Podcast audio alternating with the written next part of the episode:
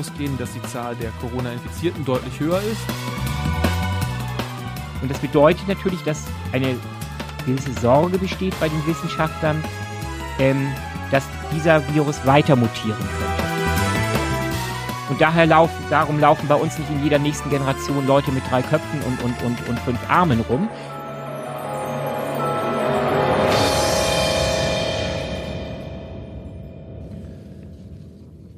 Boris, da sind wir wieder. Die ESA hat heute mit der NASA zusammen einen Satelliten ins All geschickt und wir beide sitzen hier wieder und freuen uns über die Neuigkeiten aus der Wissenschaftswelt reden zu können. Wie geht's dir dabei? Ja, prima. Ich, vor allem gut, dass Sie ähm, uns beide nicht auf den Satelliten draufgesetzt haben. Dann wären wir lange unterwegs. Liebe Hörerinnen und Hörer, ähm, auch euch, Ihnen ein herzliches Willkommen von Boris und mir, Kai Kottenstede, wie immer hier am Mikrofon. Wir wollen euch auch dieses Mal wieder drei Themen rund um das ganze Thema, den ganzen Bereich Wissenschaft, Wissenschaftskommunikation, was tut sich in der Technikwelt, ähm, informieren, ein bisschen darüber plaudern, informiert plaudern, wohlgemerkt, und haben uns für heute drei Themen rausgesucht. Einmal unvermeidlich, auch wenn das dem einen oder anderen schon ja, zu Genüge bekannt ist. nervt vielleicht. Nervt vielleicht auch schon. Ich wollte es gerade nicht so ähm, nicht, nicht so negativ sagen, mhm. aber gut, wenn du willst, machen wir es auch negativ. Ähm, der Coronavirus.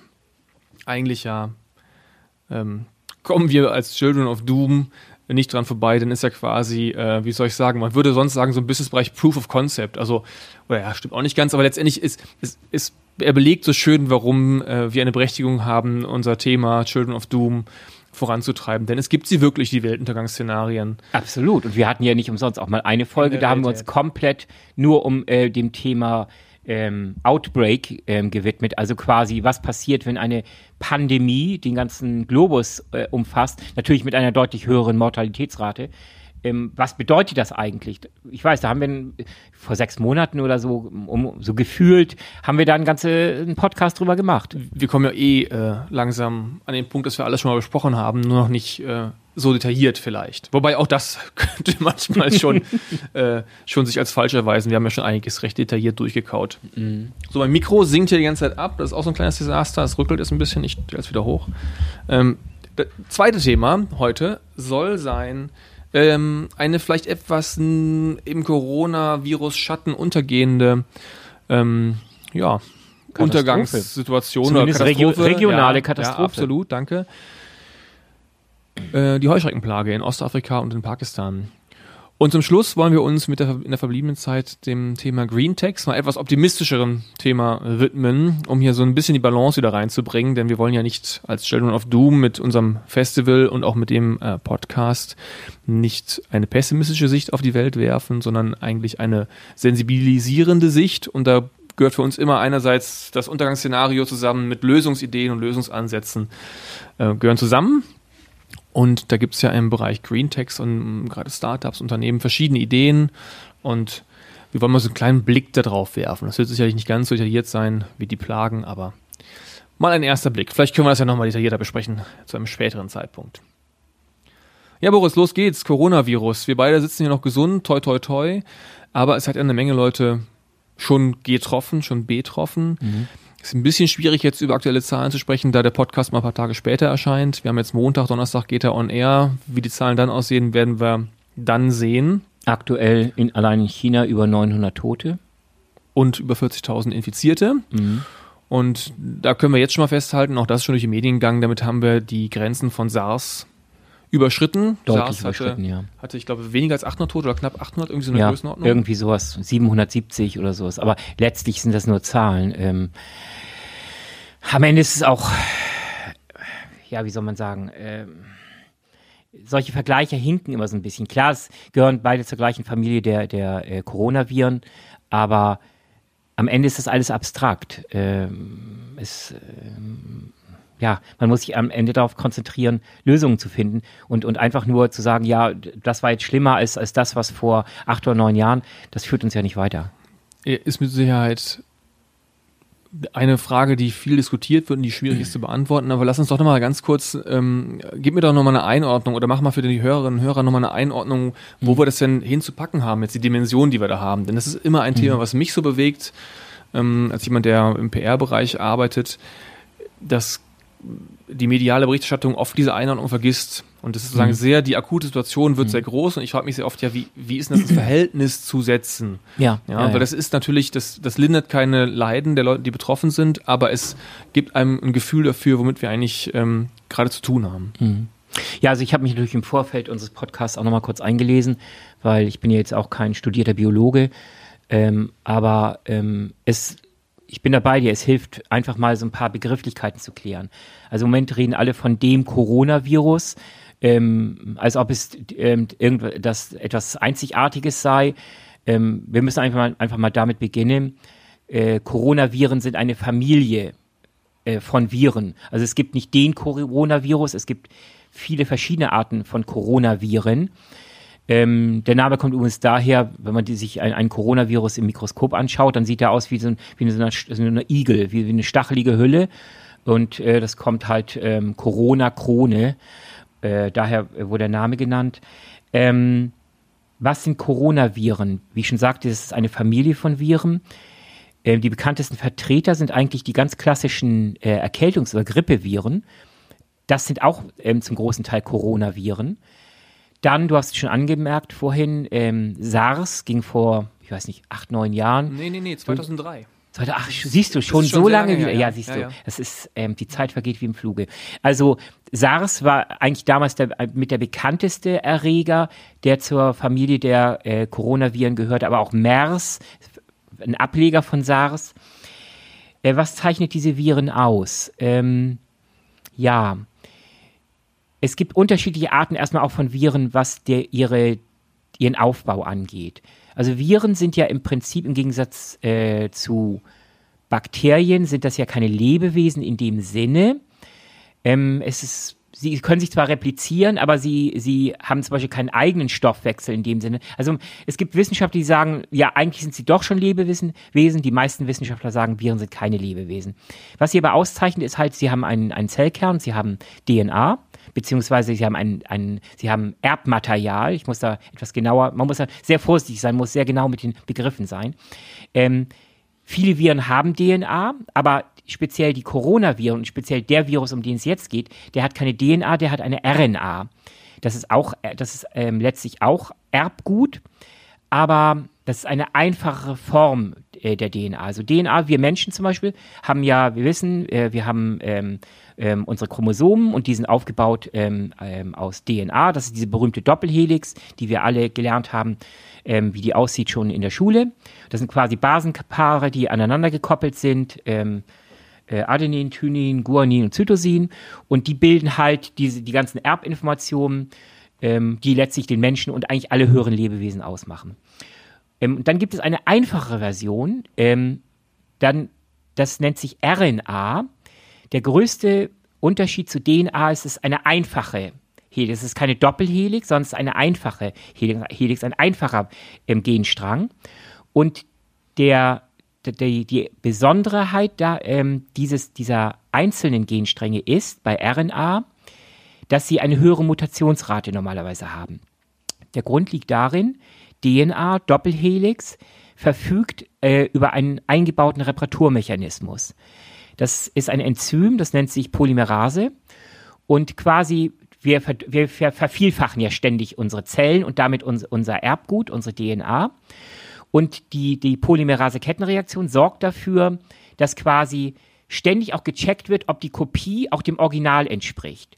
Und damit werden Fehler in der Kopier, in dem Kopiervorgang, das letztlich ist das eine Mutation, zum großen Teil ausgeschlossen. Das macht uns auch so stabil und daher laufen, darum laufen bei uns nicht in jeder nächsten Generation Leute mit drei Köpfen und, und, und, und fünf Armen rum, weil einfach unser äh, Genpool dadurch sehr gut geschützt wird.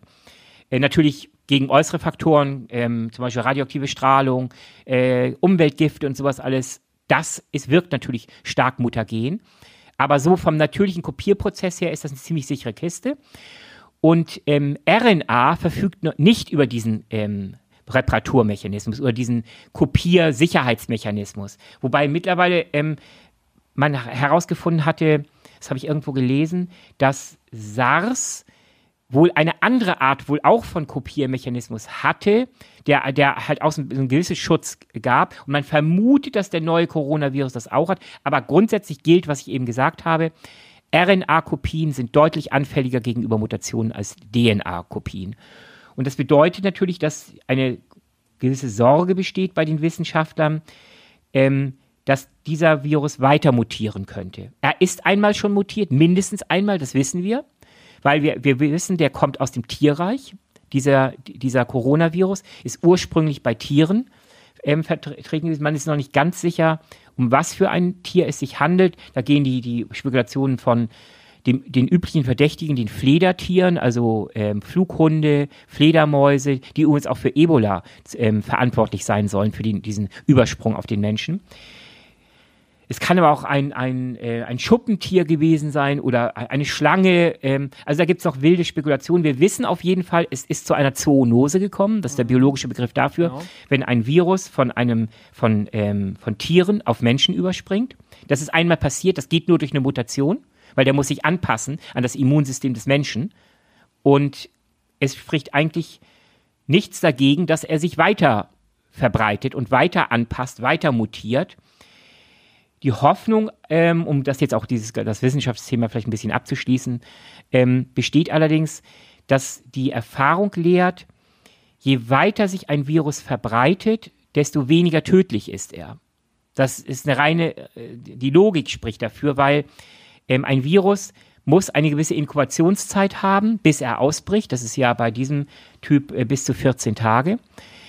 Ähm, das führt übrigens auch zu dem Problem, dass viele Leute ähm, symptomfrei sind, die zwar schon infiziert sind, aber nach äußerlich symptomfrei sind, aber schon do, ähm, andere Menschen infizieren können. Das ist nachgewiesen. Zuerst, das war noch vor zwei, drei Wochen, war das noch ein Rätsel, da war man sich noch nicht sicher. Können ähm, äh, Menschen, die äh, symptomfrei sind, andere anstecken. Das war ja das Besondere auch an dem, oder nicht das Besondere, das ist ja auch durchaus in dem Fall hier in Deutschland auch deutlich geworden, weil die. Chinesin, genau. die eingereist ist, eben noch symptomfrei war bei der Einreise. Ganz genau, ja. Richtig. Und ähm, das ist mittlerweile erwiesen.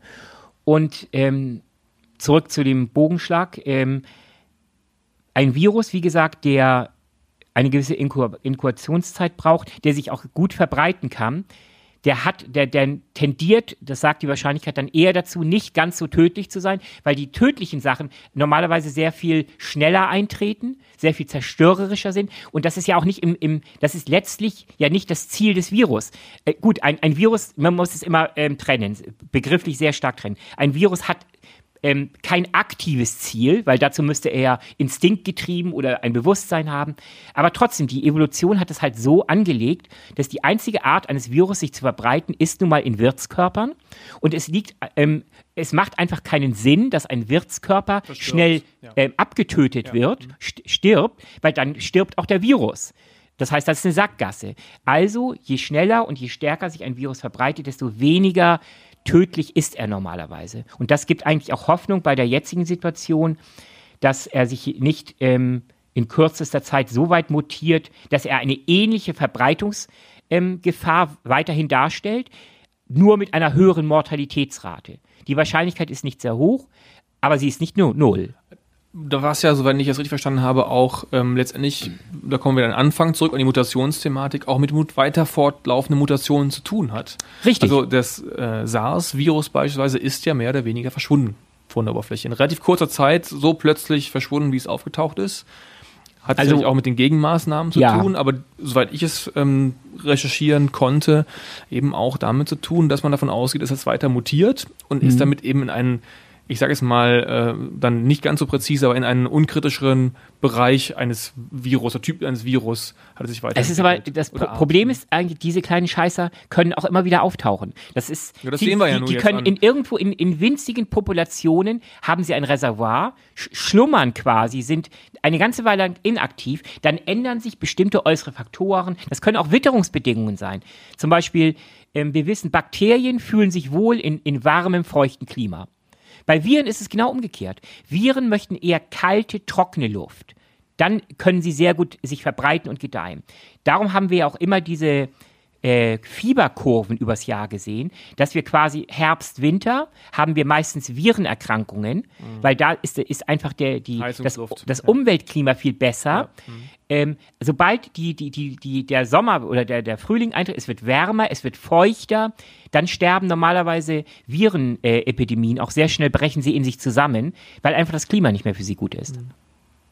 Jetzt haben wir schon sehr viele Grundlagen besprochen, du hast schon sehr viele Grundlagen ausgebreitet. Mhm. Es gibt eine Sache, die mir wichtig ist, dass wir sie hier auch nochmal erwähnen, auch wenn das für diejenigen, die das Thema schon etwas näher verfolgt haben, wahrscheinlich schon klar ist.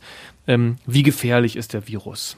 Ja. Wir sprechen Stand heute immer noch davon, dass wir so ungefähr von einer Mortalitätsrate von oder Letalitätsrate von zwei Prozent reden. Ja, das ist aber ein völlig verzerrter ähm, das, Wert. Danke, das wollte ich irgendwie auch Entschuldige. Da gibt nämlich, also bin gespannt, was du dazu sagst. Ähm, mhm. Eine Verzerrung kommt ja daher, dass wir, was du gerade angesprochen hast, unter Umständen sehr viele nicht entdeckte Fälle haben. Unter Garantie. Also, die, die Mehrheit ist äh, wahrscheinlich symptomfrei oder hat so schwache Symptome, dass es letztlich nur eine leichte Erkältung. Ich habe ich hab auch vor 10, 12 Tagen eine leichte Erkältung gehabt. Und dazu kommt, da kann ich noch ein bisschen anekdotische Evidenz beitragen, ähm, also Geschichten aus dem realen Leben aus Shanghai. Ich habe gestern mit einem befreundeten Korrespondenten, Philipp Matthijs, der aktuelle Sternkorrespondent in Shanghai ist, ah. gesprochen. Okay und ähm, der mir einfach auch nochmal ein bisschen erzählt hat, wie sich das Ganze in Shanghai anfühlt. Und eine Sache, ich werde ihn sicherlich ein paar Mal jetzt auch heranziehen ähm, mit seinen Geschichten, aber eine Sache, die er erzählt hat, ist, die Frage ist ja, wenn du Symptome hast, wenn du leichte Symptome hast, gehst du jetzt in ein Krankenhaus in China ja, Am Arsch hängt er. Also, also niemals. Genau. Tust du dir das an oder sagst du, ich sitze das erstmal vielleicht zu Hause aus, vor allem wenn es leichte Symptome sind. Ja. Das heißt, wir müssen sicherlich, und da müssen wir noch nicht mal Verschwörungen, äh, Theorien oder irgendwie Spekulationen über die Interessen der chinesischen Regierung anlegen. Wir müssen davon ausgehen, dass die Zahl der Corona-Infizierten deutlich höher ist. Das ist jetzt hochspekulativ, aber eben nicht nur zwei, drei Prozent oder sowas, sondern evident. wahrscheinlich massiv. Das sagen so. alle Wissenschaftler, genau. die sich damit beschäftigen, sagen dass. Ähm, und das Spannende ist nur im Umkehrschluss heißt das ja, dass die Letalitätsrate noch geringer ist. Ja, natürlich. Also dass wir, ich sag erstmal, wenn wir um eine, eine Zahl zu nennen, Rechenbeispiel, wenn wir jetzt 80.000 Infizierte haben statt den 40.000 in China, dann reden wir von einer Letalitätsrate von 1%. Genau. wenn wir jetzt von 2% reden. Und dann kommen wir zwar immer noch nicht in die Größenordnung eines typischen Grippevirus, aber wir rücken in diese Größenordnung immer weiter.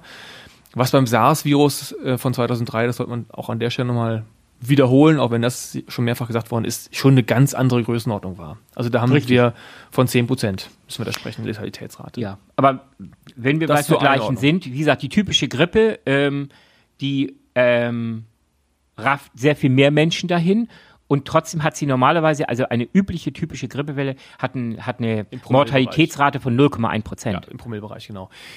Da ist aber auch wiederum spannend, auch da, um die Mathematik zu Ende zu machen, wir reden ja auch von Millionen von Infizierten. Genau.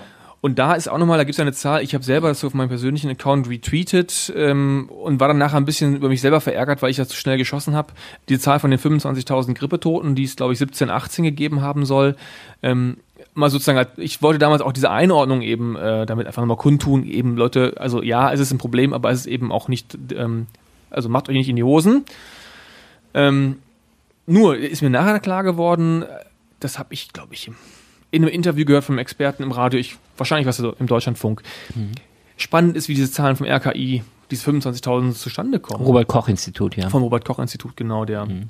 der Behörde, der Bundesbehörde in Deutschland, die sich mit diesen genau. Themen beschäftigen muss und beschäftigt. Das ist eine statistische Ermittlung. Die sagen im Prinzip, wir wissen aus statistischen Verfahren, so und so viele Menschen sterben in dieser Periode. Wir wissen, es gab eine Grippewelle und wir kennen jetzt die Differenz der verstorbenen Menschen und errechnen daraus eine ungefähre Zahl, von Menschen, die sie vermuten, dass sie an der Grippewelle gestorben sind. Das heißt, es ist eine, also wirklich bestenfalls eine Näherung und mhm. eine Größenordnung. Also diese 25.000 sind entsprechend auch wirklich mit Vorsicht zu genießen. Finde ich nochmal ganz wichtig so zur Einordnung.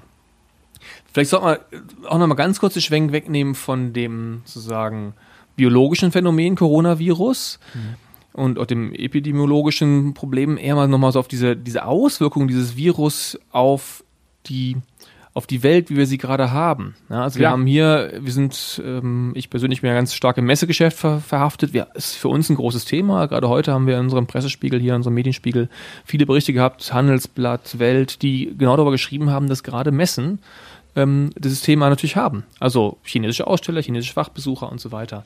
Das ist ja nur ein ein Symbol oder ist nur ein, die Spitze des Eisbergs für die Verwundbarkeit oder für die Anfälligkeit oder Betroffenheit der ähm, Weltwirtschaft in dem Zusammenhang. Absolut. Überall, wo viele Menschen zusammenkommen und, und Messen sind nun mal ähm, da prädestiniert für, äh, die, die können halt ähm, zu Sp Superspreadern werben. Und da wird auch eine Sache oft, wenn wir vom Messen mal direkt mal weitergehen, ähm, das, das Spannende ist ja, da wird ein bisschen gerade auch nehme ich mal an, in vielen Köpfen verkannt, dass wir die starken Auswirkungen noch gar nicht merken, denn bis jetzt war das, ich sag mal, das Schlafen der Wirtschaftsmacht China war eingepreist. Die hatten gerade ihre, letztendlich ihre Weihnachtsferien, also es ist das Neujahrsfest in China, es hat eine Bedeutung wie die Weihnachtsferien bei uns.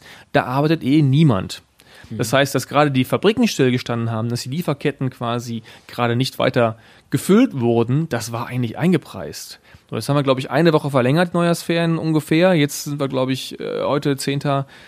Februar sind wir, glaube ich, eine Woche nach den Verlängerten. Also jetzt sagte mir mein, äh, mein Kumpel Philipp Matters in Shanghai, geht's langsam wieder los. Aber ich habe Bilder von ihm gesehen und Videos. Shanghai war letzte Woche komplett leer. Wie, mhm. also das, also ich kenne das ja aus eigener Erfahrung, die Straßen sind eigentlich rappelvoll, da war nichts los. Ja. So, und jetzt beginnt erst eigentlich die Auswirkung zu greifen auf die wirtschaftlichen, all das, was immer gesagt wird, die Lieferketten werden unterbrochen, die kleinen wie großen. Wenn jetzt die Fabriken in China weiterhin zum Teil geschlossen sind, geht jetzt erst eigentlich der vorher nicht eingepreiste genau. äh, Einbruch. Ja, los. Und, und wir haben den Peak ja noch nicht mal erreicht. Ähm, also den, den Ausbruchspeak. Ja, und ja. Ähm, klar, äh, es ist ein offenes Geheimnis. Ähm, es kam, glaube ich, jetzt letztens auch schon vor ein paar Tagen, habe ich es gelesen. Äh, selbst amerikanische Produzenten wie Apple zum Beispiel werden mit Sicherheit Auswirkungen spüren, weil ja. die, die lassen halt den größten Teil ihrer iPhones in China montieren und einer der größten Zulieferer, ähm, oder vielleicht, ich glaube sogar der größte Zulieferer, mhm. der hat jetzt gerade wieder erneut ähm, den ähm, verlängert, die, die, die Werksferien, ähm, was ja auch sinnvoll ist natürlich, die, die Auswirkungen beginnen jetzt erst. Und nochmal zurück zu dem Messethema.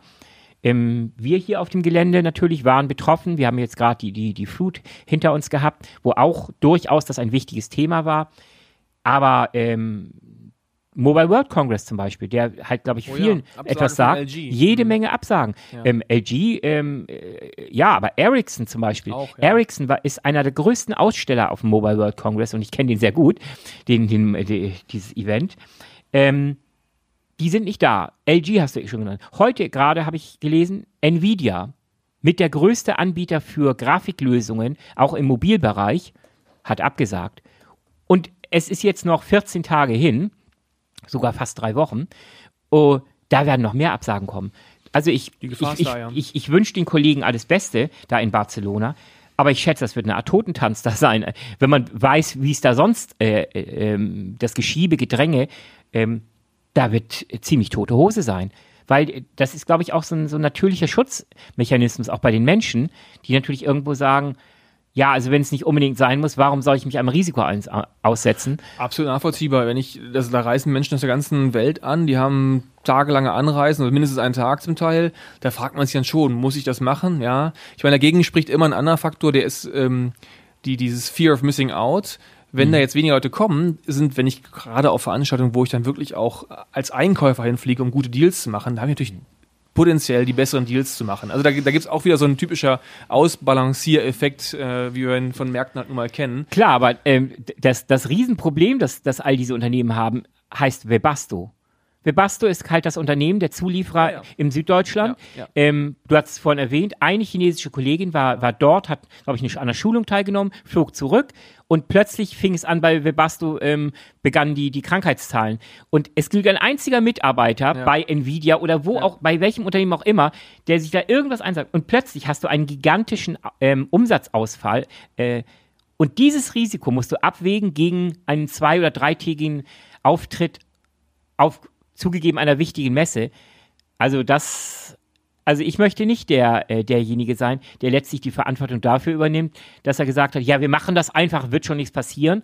Und die nächsten zwei Monate ähm, sitzt das Unternehmen mit, mit, mit steigenden Krankheitszahlen da und, und, und einem kompletten Produktionsausfall. Das ist, glaube ich, der, der, der, der entscheidende Punkt, dass da eine Unsicherheit kommt in die Märkte. Also eine, letztendlich wissen wir immer noch relativ wenig. Ja, wir wissen, ja, der Peak wird noch kommen. Wie groß wird der Peak sein? Wird, bleibt es auf China beschränkt? Wir wissen, die chinesische Regierung hat relativ starke Maßnahmen erlassen. Ich meine, nur mal ganz kurz Gedankenexperiment und gar nicht groß ausmalen, aber ich glaube, jeder kann sich das sofort in seinem Kopf ausmalen. wenn das Ganze in Indien ausgebrochen wäre. Ja. Also die Oder Afrika, Af afrikanischen Staaten. äh, ganz, deswegen hat die WHO ja auch ähm, da den internationalen Notstand ausgerufen, weil sie eben Sorge davor hat, dass solche Länder betroffen worden sind. Ich Ja. frage mich, kriegt man das rechtzeitig mit? Sind die sind Länder in Afrika darauf vorbereitet? Entsprechend, also eben, ich, ich sage es mal als Frage, ich vermute, die werden das so schnell gar nicht ähm, auch mitbekommen. Also kriegen die mit, wenn ein Coronavirus-Fall in Afrika auftritt? Dazu muss man wissen, es gibt in China sehr viele chinesische äh, Arbeiter, ja, Mhm. die dort teilweise Straßenbau betreiben. Es gibt ja sehr viele Infrastrukturprojekte, die in China, Genau. die in Afrika durch Chinesen vorangetrieben Genau, werden. das ist ja auch diese Riesensorge, die das WHO Moment hat. Genau, das heißt, da gibt es auch einen Austausch von Personen. Ähm, damit kann der Coronavirus durchaus schon nach Afrika gereist sein.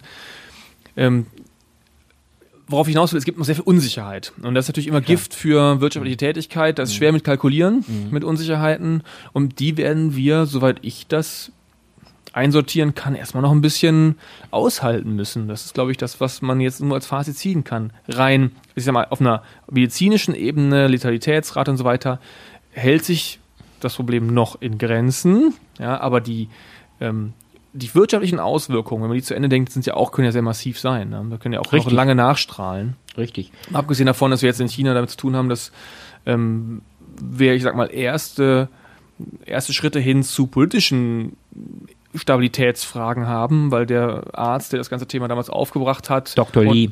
Dr. Lee und erst ähm, totgeschwiegen wurde oder letztendlich ähm, der Zensur unterlag, uns verkürzt zu sagen, ähm, dieser Fall, dass der jetzt gestorben ist, das erzeugt natürlich in China auch viele Spannungen und China steht immer wieder unter Spannungen und genau solche Momente, wissen wir auch aus der Geschichte, können manchmal der Tropfen seinen fast zum Überlaufen bringen. Das sind alles so Faktoren, kann man extrem schnell vorhersagen, würde ich mich auch überhaupt nicht festlegen, kann genauso gut sich auch wieder beruhigen.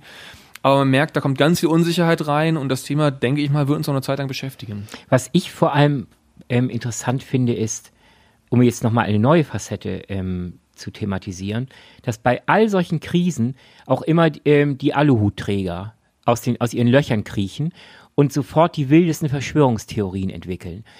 Ähm, man kann das, man kann einerseits darüber lachen, aber andererseits sagt es auch sehr viel aus, dass diese, ähm, ich sag mal ganz blunt ja, diese Verrückten, ähm, dass offenbar sie es immer noch schaffen, genügend Gehör zu finden in einer Welt, in der ähm, zunehmend auch Misstrauen ähm, entgegengebracht wird, Wissenschaftlern oder Medien und der Politik. Und das ist halt, finde ich, auch sehr traurig. Also zum Beispiel jetzt rund um diesen Coronavirus. Da ähm, gibt es ja die wildesten Verschwörungstheorien. Ich habe mir das mal angeschaut, so auch im Vorfeld hier vorbereitet. Und ich, das, das beginnt schon damit, ähm, dass zum Beispiel ähm, auf den Sagrotanflaschen steht unter anderem hinten drauf, hilft auch gegen Coronaviren. Und genau durch diese Unschärfe in der Debatte, weil die Leute nicht, äh, gar nicht re- registrieren, Coronavirus ist be bekannt seit den Neues, 60er Jahren. Ähm, das ist einfach nur eine, eine, eine Familie von Viren. Ja, natürlich hilft starkes Desinfizieren äh, auch gegen Coronaviren, auch gegen jede äh, Menge anderer Art von Viren und Bakterien. Aber ähm, die, da liest irgendein Trottel liest nur ähm, hilft gegen Coronaviren und fängt schon an, die wildesten Verschwörungstheorien zu spinnen.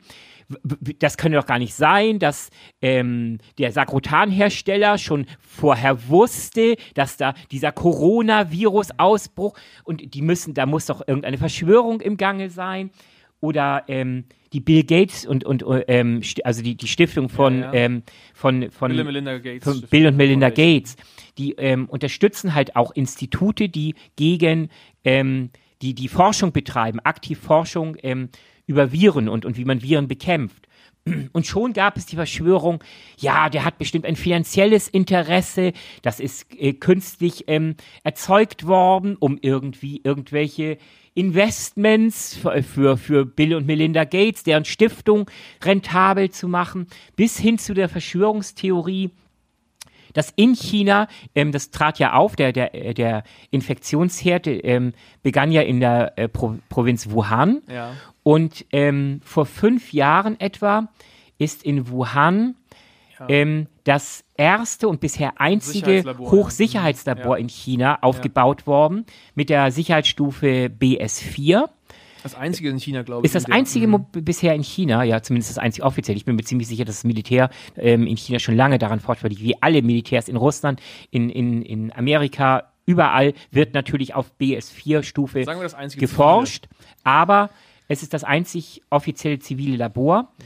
Das ist genau in der Provinz Wuhan ähm, und BS4, ähm, das ist die höchste biologische Schutzstufe. Ähm, wer bei uns auf dem Children of Doom Festival ähm, war, Hat man BS1 wir, wir, hatten, wir hatten BS1, genau. Das ist also quasi ein, ein Zelt, das ähm, bestimmten ähm, Regeln unterworfen ist, auch was Desinfektion sowas angeht. Da werden, werden, so, wir haben da so simple Genexperimente, ähm, CRISPR-Cas-Experimente. Der Professor Wolfgang Nellen, Ja. der ja bei uns auch zu Gast war, Ja. der hat das geleitet. Super Sache. Werden wir, glaube ich, dieses Jahr auch wieder haben. Und ähm, zurück, BS4 ist die höchste Sicherheitsstufe. Das sind Hochsicherheitslabore. Ähm, dort werden Viren ähm, ähm, untersucht wie ähm, Ebola, ähm, das Hunter-Virus, aber auch SARS, also all solche Viren, gegen die es noch keine ähm, echten Heilungen oder Medikamente gibt. Jetzt, und dann da, daraus abgeleitet natürlich Und dann daraus abgeleitet, genau, Das Ding ja, Outbreak quasi. das sei eine quasi, das sei der, das sei die hätte, da wären auch so, die wären synthetisch erzeugt worden dort in diesem Labor und, und hätten über einen, einen Security Break wäre das ähm, in die Außenwelt gelangt. Ich will noch nicht mal sagen, dass das absolut unmöglich ist. Aber es gibt keinerlei Evidenz und keinerlei auch nur winzigsten Anhaltspunkt. Und trotzdem ähm, fangen da die wilden Verschwörungen an. Wenn ich mir ein Buch kaufe und, da, und, und darüber was lese, ist das eine Sache. Das ist einfach Fiktion. Wenn ich aber quasi dem Ganzen den Anspruch von ähm, Glaubwürdigkeit dadurch frage, dass ich einfach nur quasi ähm, rhetorische Fragen stelle. Das ist ja diese die typische Art und Weise, wie Verschwörungstheoretiker arbeiten. Ich stelle einfach nur rhetorische Fragen. Ich behaupte ja nichts. Ich stelle nur rhetorische Fragen, die gewisse Zweifel wecken. Letztendlich werden Dinge nebeneinander gelegt und damit wird suggeriert, sie hätten miteinander zu tun. Genau. Und Das, das, andere ist ist ja die Frage von Wahrscheinlichkeiten. Also, ähm, da, genau, du sagst, es, es ist ja nicht ein Ding der Unmöglichkeit, aber wie wahrscheinlich ist der Fall verglichen mit der Wahrscheinlichkeit, dass auf den vielen Wet Markets, also diesen frische Märkten, Genau. die es eben gibt in China, sich genau diese Mutationen einfach ergeben. Genau, das ist einfach das passiert ist, was seit Jahrtausenden immer wieder passiert, wenn Menschen und Tiere zusammenleben, nämlich Zoonosen. Genau, und es ist ja nicht, also ich, ich kenne das ja aus eigener Anschauung, vielleicht auch das nochmal zur Illustration, wie das aussieht in China. Und wir reden auch von Städten wie Shanghai. Da ist das genau so. Da gibt es eigentlich immer in der Nachbarschaft fußläufig, gibt es Markthallen, sind das oft.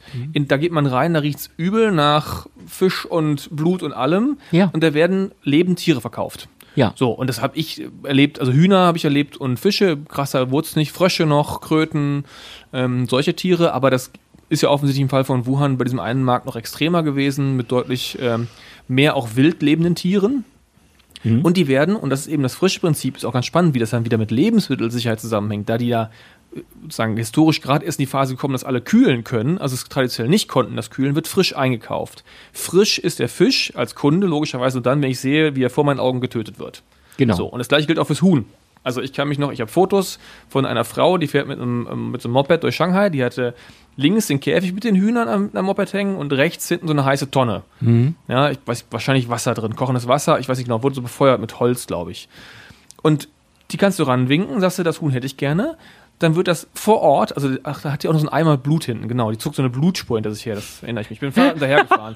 So eine Blutspur über die Straßen. Und ähm, dann wird das Viech vor deinen Augen geköpft oder Kopf abgedreht, wie auch immer. Und dann kommt das in diese heiße Tonne. Dann kannst du es, glaube ich, besser rupfen. So habe ich mir das zusammengereimt oder mal gesehen. Ich weiß gar nicht mehr ganz genau. Ich- Aber ich das ist nochmal zur Illustration, wie das aussieht. Ja, ja, so. ich stelle mir das, das, das Bild gerade vor. Ich, Berlin, über den Kudamm fährt jemand mit dem Moped und zieht eine Blutspur hinter Meine, meine Töchter haben gesehen, wie, das weiß ich auch noch, da saß eine Haushälterin auf der Straße, auf so einem Schemel, links ein Eimer, rechts ein Eimer, links der Eimer mit den, ähm, tja, was war das denn? Schlangen oder sowas in die Richtung? Oder Aale vielleicht auch, irgendwie so. Rausgenommen, die lebten noch, Kopf abgeschnitten, ne, der fiel dann vor sie auf den Boden und links kam dann äh, der restliche Körper rein. Das gleiche nochmal gesehen mit einem alten Herrn, der Frösche ähm, zubereitet hat. Frosch genommen, einmal den Kopf reingeschnitten, toter Frosch rechts in Eimer. Ja. So, und das sieht man da auf der Straße. Es gibt die entsprechenden die sogenannten Wet Markets. Worauf ich hinaus will, wenn man sich sozusagen diese hygienischen Bedingungen und diese Kultur, die wiederum Gründe hat, weil das eben mit Frische zu tun hat, vor Augen führt, dann ist doch klar, dass die Wahrscheinlichkeit, dass da Zoonosen entstehen, deutlich höher ist, als es zum Beispiel bei uns ist. Klar. Und ich halte das, so viel zum Thema Verschwörungstheorien, auch für deutlich wahrscheinlicher, dass dort etwas entsteht, als dass es ausgerechnet aus einem Hochsicherheitslabor Genau. etwas entweicht. Richtig. Und äh, wie gesagt, SARS ist jetzt äh, schon 2003, wie du vorhin angemerkt hast. Und da gab es dieses Biolabor noch nicht. Also Ja. äh, es, es macht einfach mehr Sinn. Es gibt ja doch diesen, wenn etwas quakt wie eine Ente, wenn etwas läuft wie eine Ente, wenn etwas aussieht wie eine Ente, dann ist es mit großer Wahrscheinlichkeit eine Ente. Und das gilt auch für alle Bereiche, am, am, auch in der Wissenschaft. Erst nimmt man das am, am wahrscheinlichsten, die, die wahrscheinlichste Lösung an. Und nur wenn die durch äh, Beweise als nicht äh, zutreffend identifiziert wird, einfach weil ähm, durch empirische Beweise, so kann es nicht sein, fängt man an, immer unwahrscheinlichere Lösungen zu finden. Aber man fängt doch mit dem Wahrscheinlichsten an. Jetzt haben wir noch eine andere große Plage gerade in der Welt. Oh ja. Wenn wir vom Coronavirus wegkommen. Und ähm, eigentlich möchte man fast meinen, die Anzahl von Menschen, die dadurch akut gerade betroffen ist, und zwar im, wirklich im, im, im biologischen Sinne, im gesundheitlichen Sinne, ist vermutlich sogar noch größer. Und ich spreche von den, der Heuschreckenplage in Ostafrika und in, in Pak- Pakistan gerade. Darüber hat die FAO gesagt, und ich äh, zitiere das mal gut auf Englisch, The desert locust, also die Wüstenheuschrecke, um die es hier geht, is considered the most destructive migrat migratory pest in the world. Also wir reden hier von etwas, was äh, die UN-Organisation FAO als eine der schlimmsten oder die schlimmste ähm, ja, Pest für Übersetzung ein. Katastrophe. Katas- Ja, Seuche letztendlich. Ja, Seuche stimmt auch nicht ganz, aber ähm, Mhm. im, im, im, im, im, im landwirtschaftlichen Bereich eine der, der schlimmsten Plagen, die wir haben. Da habe ich ein schönes Stichwort geliefert. Ähm, findet dort gerade statt. Und das ist so ein bisschen im Schatten vom Coronavirus. Vermutlich deshalb, weil es eben uns hier nicht so direkt betrifft, aber eine Menge Menschen betrifft. Genau. Ich habe gerade schon das Wort Plage gesagt. Ähm, wir kennen Heuschrecken, denkt man immer so unweigerlich an diese süßen sieben, nee, zehn biblischen Plagen. Und manchmal frage ich mich, ob das nicht fast schon äh, deshalb so, ein, so eine seltsame Einordnung erfährt. Einer, naja, das war damals so, das ist halt so, das findet in manchen Ländern statt. Ähm, aber es klingt so überwindbar. Die zehn biblischen Plagen, Boris, du hast ja nochmal drauf geschaut. Vielleicht können wir nochmal einen kleinen mini-historischen ähm, Einschub machen, bevor wir dann zumal der, der Heuschreckenplage von 2020 nähern. Ja, also historisch in Anführungsstrichen, weil was in der Bibel steht, für die einen mag das historisch sein, für die anderen ist das eher, naja, eine interessante Geschichte, die au- auf, die halt religiösen Ursprung hat. Ähm, ja, und eine der bekanntesten und Menschen lieben Geschichten und darum ist natürlich so etwas wie die Bibel ähm, auch ähm, ist der Bestseller geworden, weil da sind eine Menge coole Geschichten drin, ziemlich spannende, ziemlich grausame Geschichten auch. Leider nur sehr schlecht geschrieben, finde ich. Ja, gut. Ähm, damals hat man wohl über Spannungsbögen und so noch nicht so richtig was gewusst. Aber ähm, ja, aber die bekannteste, eine der bekanntesten Geschichten ist natürlich äh, der Auszug ähm, der äh, Israeliten, der, der Juden aus, aus Ägypten. Und ähm, ja, im Zuge dessen quasi, bis der Pharao sie laufen ließ, ähm, mussten sie ihn ja überzeugen und ähm, dementsprechend haben sie ihren Gott angerufen und, und der soll ja angeblich die zehn Plagen über die Ägypter ähm, heraufbeschworen haben, wonach am Ende bei der zehnten Plage, ähm, ähm, die so, so furchtbar war, das war nämlich der Tod der Erstgeborenen, ähm, der ägyptische Pharao gesagt hatte, okay, dann haut ab, äh, Hauptsache, ähm, wir kriegen das hier wieder alles auf die Reihe. Ähm, er brauchte erstmal zehn Plagen in Folge, bis er einsichtig wurde. Genau, und ähm, vielleicht ähm, diese zehn Plagen kurz aufgeführt. Also ähm, es begann mit, mit die Flüsse werden sich mit ähm, Blutrot färben, also Blut wird die Flüsse entlang, dann werden, wird eine, werden Frösch, eine Invasion von Fröschen wird ähm, über das Land hereinbrechen. Danach ähm, gefolgt von Stechmücken ähm, und, und, und, ähm, Hundsfliegen. Hundsfliegen, ja. das Vieh wird, wird äh, umfallen ähm, und, und, äh, und sterben. Ähm, die, die Blattern werden die Menschen dahin raffen. Geschwüre sind das, ja. Genau ähm, Hagel, also äh, Wetter, ähm, Hagelkörner werden die Ernten vernichten. Und die achte Plage, wie gesagt, Heuschreckenschwärme werden übers Land kommen und alles kahl fressen, bis hin zu einer Finsternis, die über das Land kommt und die neunte Plage und die, die zehnte und, und ähm, größte Plage dann halt die, der Tod der Erstgeborenen. Und ähm, ich habe das immer abgetan, natürlich als eine ja, ganz, ganz nette Geschichte. Ähm, aber es, es zeigt halt, dass schon in der Vergangenheit halt Heuschrecken ein, offenbar einen bleibenden negativen Eindruck hinterlassen haben bei Menschen seit zigtausenden von Jahren, weil das ist ja dieses, dieses ähm, globale äh, Gedächtnis, äh, Märchen zum Beispiel, basieren ja letztlich auch auf, auf bestimmten Ereignissen, die im, es, es gibt einen Fachbegriff, ich komme nicht darauf, es gibt so eine Art ähm, Gemeinschaftsgedächtnis der gesamten Menschheit und bestimmte Dinge haben sich da abgespeichert und daraus entstehen meistens auch Mythen, Märchen, Legenden oder auch so etwas wie die, wie die biblischen Plagen. Das sind Dinge, die sich, die über, ohne Schrift, einfach nur von Wort, von Generation zu Generation ähm, überliefert haben, weil sie so unglaublich ähm, wirkmächtig sind. Einfach wirkmächtig ja, ja. sind, ja. Und dazu scheinen auch diese Heuschreckenplagen zu gehören. Ähm, ja. Was ich daran spannend finde, ich, ging es ja genauso. Ich habe mich mhm. in der mhm. Vorbereitung auch, ähm, man kommt bei Heuschrecken sofort auf diese zehn Plagen. Ja. Ehrlicherweise, ich weiß gar nicht, ob ich bei irgendeiner der anderen ähm, diese Assoziation hätte. Die Heuschrecken scheinen relativ von diesen Szenen noch ein relativ besonders wirkmächtiges und, und so anschauliche Plage zu sein. Mhm. Habe mich auch kurz eingelesen und was ich daran spannend finde, ist, da gibt es eine gewisse Parallelität zu dem, was wir jetzt haben, nämlich die, die Zusammenhänge, in die es einzubetten ist. Also es gibt ja auf der einen Seite bei den zehn Plagen auch Versuche, wir haben eben in der Vorbesprechung darüber gesprochen, da jetzt nachträglich wissenschaftliche Erklärung oder äh, wissenschaftliche Erklärung dafür zu liefern, wie diese zehn Plagen eigentlich, wieso diese und wieso in diesem Zusammenhang. Genau. Am Anfang steht da die, die, die, ähm, die Prämisse, das ist nicht nur Fiktion, das, das Ding basiert, basiert, auf, auf, etwas, auf ja. einer gewissen Realität, da muss irgendwas passiert sein. Genau. Und dann versucht man als guter Wissenschaftler zu erklären, okay, ich glaube nicht daran, dass es von Gott geschickt wurde. Gibt es eine andere Möglichkeit, diese Abfolge von Kat Naturkatastrophen zu erklären? So, und das Spannende ist, äh, darauf wollte ich hinaus, gibt es eben, da gibt es Erklärungen zu für, ähm, also Erklärungsansätze, wie man diese zehn Plagen auch erklären kann. Auch, dass es nicht irgendwie ein Zufall ist, dass diese zehn sind, sondern dass es insbesondere diese zehn sind. Und es gibt eine Parallelität, eine lose Parallele zur Situation jetzt, denn die Heuschreckenplage, die wir in Ostafrika und Pakistan erleben, kommt auch nicht von irgendwoher. Die hat ja wächst ja aus gewissen Bedingungen heraus, nämlich ganz konkret aus einem feuchten Klima. Mhm. Und die Buschbrände in Australien hängen unter Umständen damit zusammen. Und das fand ich spannend zu sehen, ah ja, es gibt ja Zusammenhänge.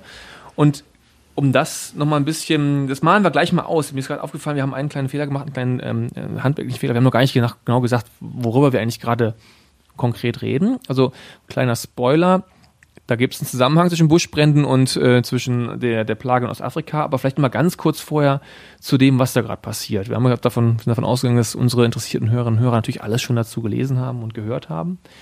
Wir reden davon, dass ähm, vor allen Dingen Äthiopien, Somalia, Kenia und eben in Pakistan wir massive Heuschreckenschwärme haben. Das ist so nach Einordnung ähm, der, der FAO in einer Dimension, wie wir sie teilweise seit 25, teilweise seit bis zu 70 Jahren nicht mehr hatten. Ich habe einen Radiobeitrag gehört, da wurde ein Bauer interviewt, der sagte, das hätte er in seinem ganzen Leben noch nicht erlebt. Also es ist eben außergewöhnlich stark, will ich damit sagen. Die Dinger verdunkeln den Himmel teilweise. Ja, genau. Somalia und Pakistan haben inzwischen auch schon den Notstand ausgerufen. Und diese afrikanische Wüstenheuschrecke, ungefähr sieben Zentimeter lang, das sind bis zu 150 Millionen pro Quadratkilometer, die sich da zusammen gerottet haben in Schwärmen. Ja. Ein Schwarm sind so 40 Millionen und die essen, und jetzt kommt's, die essen etwa ihre eigene Biomasse am Tag. Ja. Und das entspricht etwa dem Bedarf 35.000 Menschen. Richtig, genau. Es geht alles auf eine Quelle zurück. Ihr habt es gesehen, man sieht genau. es überall. Man, ist, man, li man, man, liest überall genau. natürlich diese Sachen. Die gleichen Zahlen. Aber es, es, ist, schon, ist eben schon erschreckend, was ich daran nochmal, ähm, man denkt erst, oh ja, die Menschen, also 35.000 Menschen in Ländern, die ohnehin mit Nahrungsmittelknappheit zu kämpfen haben, auch gerade weil die klimatischen Bedingungen jetzt in den letzten Saisons nicht so gut waren. Aber auch das Vieh.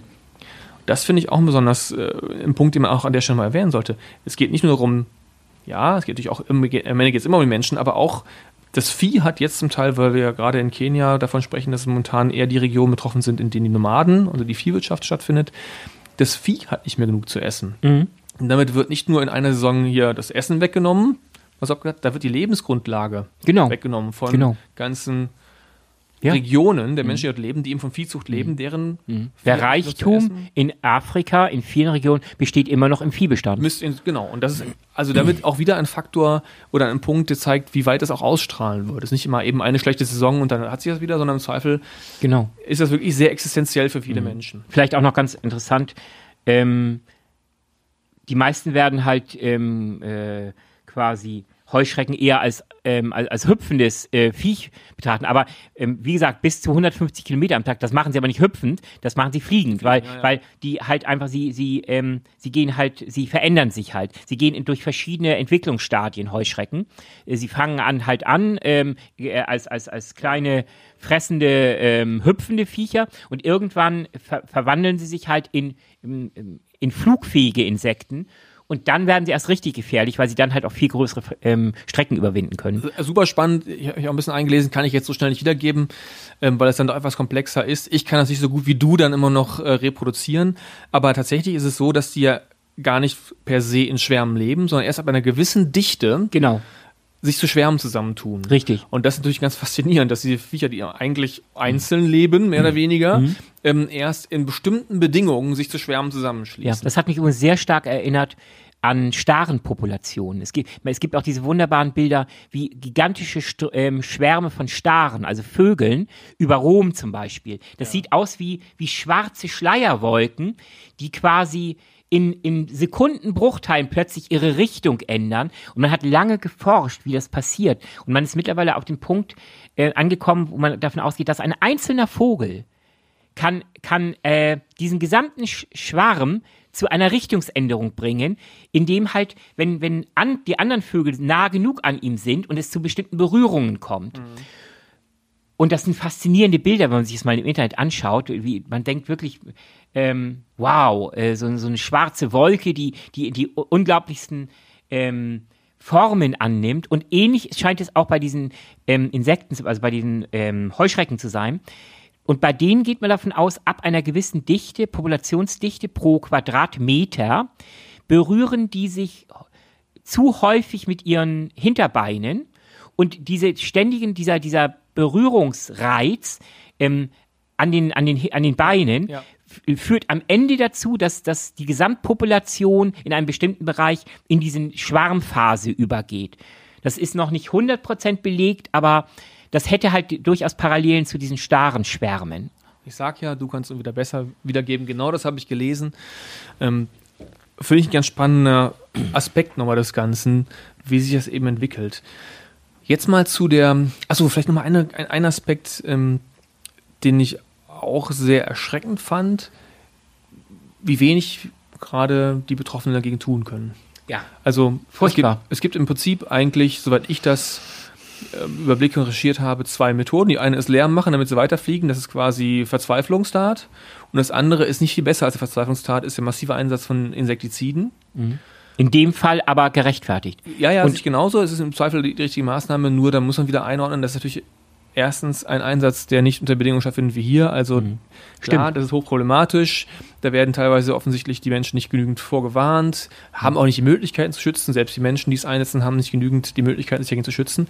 Aber das ist nur der eine Aspekt. Gleichzeitig ist es so, die haben gar nicht genügend Mittel, um also genügend Mittel im Sinne von Insektiziden und Genau, und, Fahrzeugen, und das ist um ein das überhaupt an, also um das Ja. Wirkungsvoll äh, zum Einsatz zu bringen. Und das ist ein Armutszeugnis der Weltgemeinschaft, finde ich. Denn ähm, auch da habe ich gelesen, der, die, der Kostenfaktor, um zum Beispiel in Kenia äh, und auch den angrenzenden Gebieten, ähm, da wirklich mit, mit Insektiziden zu arbeiten, das würde wohl im Moment so um die 50 Millionen kosten. Also das ist lächerlich. Gesehen, die schätzen irgendwie die Kosten von 70 Millionen. Oder 70 Millionen. Ein Witz, das ist doch ein, Ein Witz. Witz, ja.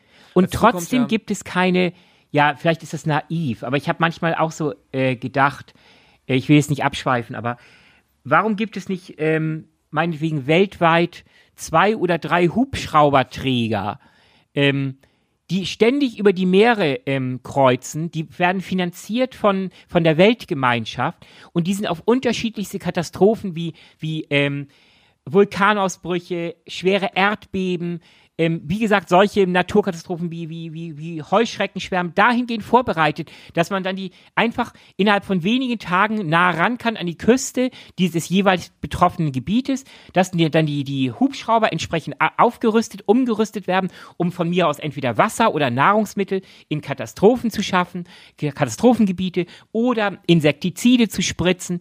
Einfach und wie, bei all unserer Zivilisation und bei allen unseren Errungenschaften technologischer, zivilisatorischer Natur, wir haben es einfach noch nicht geschafft, genügend Mitgefühl zu entwickeln mit unseren Mitmenschen auf dem ganzen Planeten, um so eine konzertierte Aktion zu finanzieren, um gerüstet zu sein, um den Ärmsten der Armen auch wirklich zu helfen.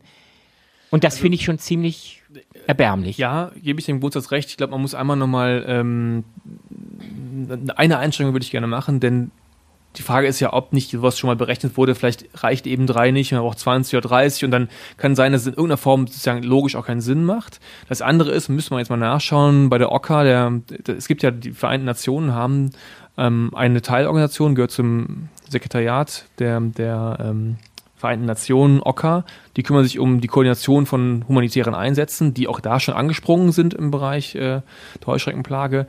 Das gibt es alles müssen wir mal gucken, ob die sowas haben, geplant haben, mal kalkuliert haben. Kann ja sein. Müssen wir jetzt mal reinschauen, wie das aussieht? Also ich weiß nur ähm, von sowohl von Flugzeug als von Hubschrauberträgern an, äh, aus rein militärischen Gesichtspunkten. Ich weiß. Ich habe noch weiß, von keinem einzigen ähm, humanitären Hubschrauberträger gehört. Auch noch nicht mal von, davon, dass er jemals geplant geworden wäre. Also ich habe am Anfang meiner beruflichen Laufbahn mal ähm, mit der Deutschen Post zu tun gehabt, DHL konkret, und die hatten in der Zeit sogenannte DHL Disaster Response Teams. Und das ging zurück auf die Idee, dass Logistik eine große Rolle spielt Natürlich. in Katastrophenfällen.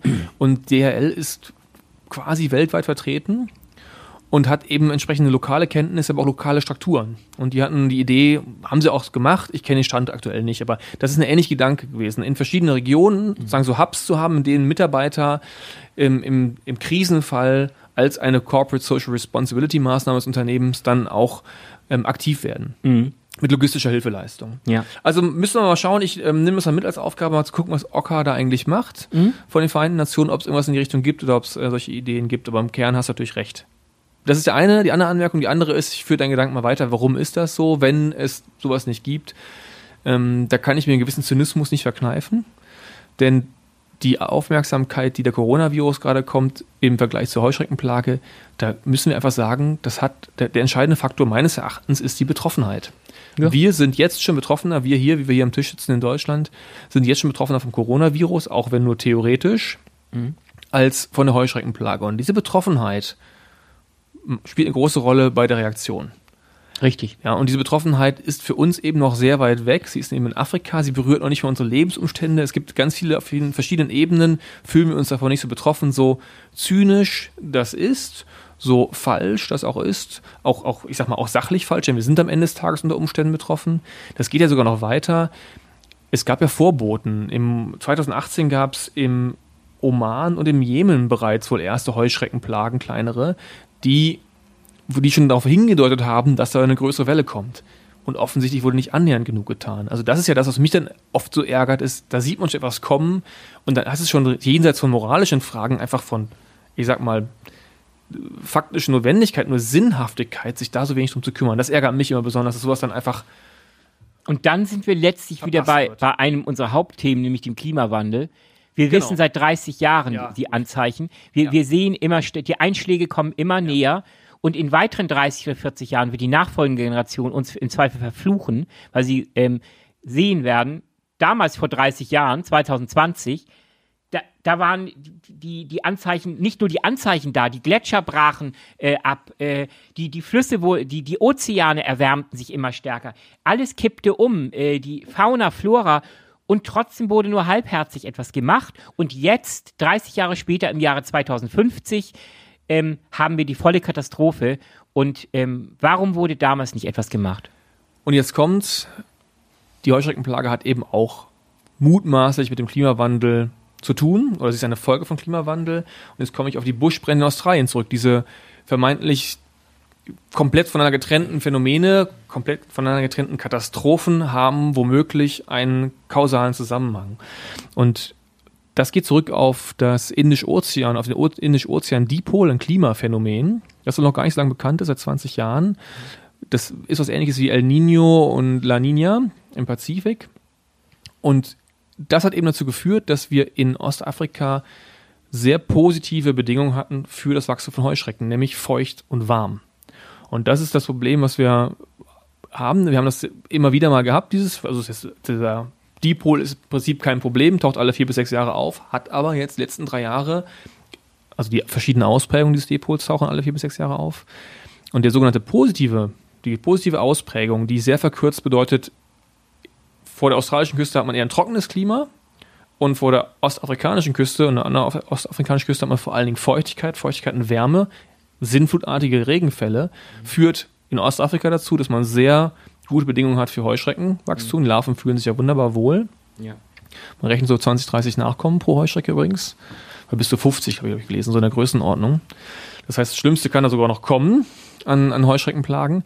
Und gleichzeitig haben wir in Australien die Dürre, die, da haben wir schon drüber gesprochen hier, die Waldbrände mit, naja, verursacht nicht, aber vor allen Dingen äh, angefeuert hat im sprichwörtlichen Sinne, nämlich die Bedingungen geschaffen hat dafür, dass die Waldbrände so wüten können, wie sie wüten. Genau. Und dieser Dipol, das, der normalerweise würde der schneller wechseln von der positiven Phase, die eben Trockenheit in Australien und Feuchtigkeit in Ostafrika bedeutet, zu dem negativen, der genau das Gegenteil bedeutet, tut er aber nicht. Hat er jetzt in drei Jahren Folge nicht getan, was eben diese Bedingungen so verschärft hat, Trockenheit und Feuchtigkeit in beiden Regionen. Und das ist die Vermutung, geht dann wiederum vom Klimawandel zurück. Denn Regionen im Indischen Ozean erwärmen sich eben anders, als sie es in der Vergangenheit getan haben, was diesen Dipol beeinflusst. Mhm. Für mich war das ehrlicherweise, als wir angefangen haben, über die Heuschreckenplage zu recherchieren, die, die spannendste Erkenntnis. Salopp gesagt, alles hängt mit allem zusammen. Und natürlich kann man jetzt noch nicht sagen, der Klimawandel ist der also der Zusammenhang ist ein vermuteter, muss man ganz klar sagen. Aber es zeigt, wirft ein Schlaglicht auf diese komplexen Zusammenhänge, wie eben die eine Plage mit dem anderen, mit der anderen Brandkatastrophe unter Umständen sehr eng zusammenhängen und wir eigentlich von zwei Ausprägungen eines gleichen Problems sprechen müssen. Ja.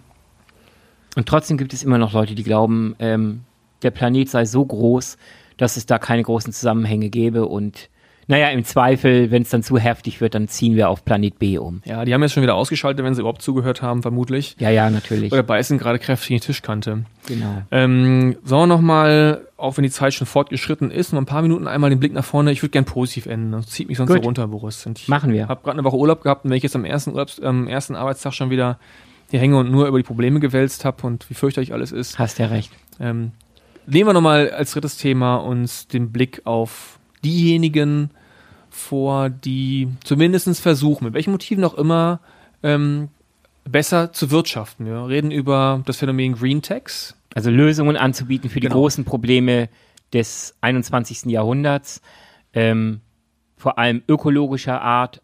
Ähm, ja, wir, wir sind umgeben von ja, katastrophalen Zuständen. Äh, das klingt jetzt eigentlich apokalyptischer, als ich das meine. aber abgedroschen. genau, aber letztlich ist es so, wir wissen, wir haben einige riesige Probleme. Klimawandel ist ein Problem, das heißt die äh, menschgemachte Anreicherung von CO2 und anderen klimawirksamen Gasen in der Atmosphäre.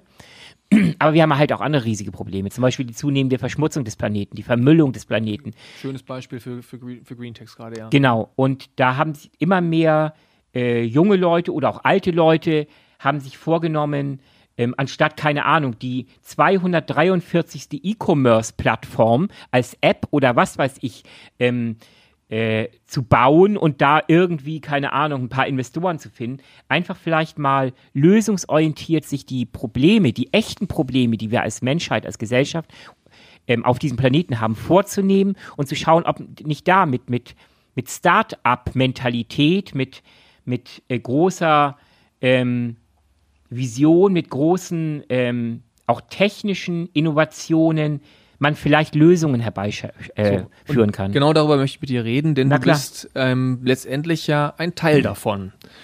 ja. von denjenigen. Das sollten wir der Offenheit sagen, aber das macht es ja auch so spannend, weil du ein paar Einblicke haben kannst oder geben kannst. Du hast sie schon, du kannst sie uns geben. Mhm. Ähm, aus dieser, naja, ich sag mal, Branche, ich will jetzt gar nicht bewerten, wo die gerade steht, aber sie entwickelt sich allemal. Ist mhm. ja ein ganz spannendes Phänomen. Ähm, du hast gerade gesagt, Startups oder Unternehmensgründer, welchen Alters auch immer, mhm. die sich der Frage widmen, wie sie mit dem, was sie da an neuen Unternehmen schaffen, nicht nur einen pekuniären Erfolg hinlegen können, sondern auch einen Beitrag leisten können zu einer, auch wenn es mal auch sehr abgedroschen klingt, nachhaltigerem, nachhaltigerem Wirtschaften. Richtig. Wir können gleich nochmal über die Motive reden, ob das manchmal auch Makulatur ist. Mhm. Aber vielleicht mal ganz Greenwashing übrigens in dem Zusammenhang das ist leider das, das negative ja. Beispiel, genau. das viele Corporates betreiben, die letztlich gar kein Interesse daran haben, echte Lösungen äh, äh, anzubieten, sondern die einfach sich nur aus gesellschaftspolitischen Gründen einen Anstrich von ökologischem Handeln geben wollen, ja. um ihre Kunden nicht zu verprellen fangen wir mal kurz bei dir an, was du da, was du da machst und was dich treibt. Also ich verrate jetzt mal so viel. Du hast auch ein Projekt angestoßen, was dieser Motivation folgt. Was ist das genau und was ist denn, hängen wir die Frage direkt mal dran, was war denn bei dir der Antreiber? Also du hast natürlich Einblicke in die Branche, aber deine eigene Antreiber ist ja vielleicht erstmal der, der, der konkreteste, den wir jetzt hier auch haben. Ja, also wie gesagt, ich sehe so zwei, drei riesige Probleme, die die Menschheit lösen muss. In aller Munde ist definitiv der Klimawandel.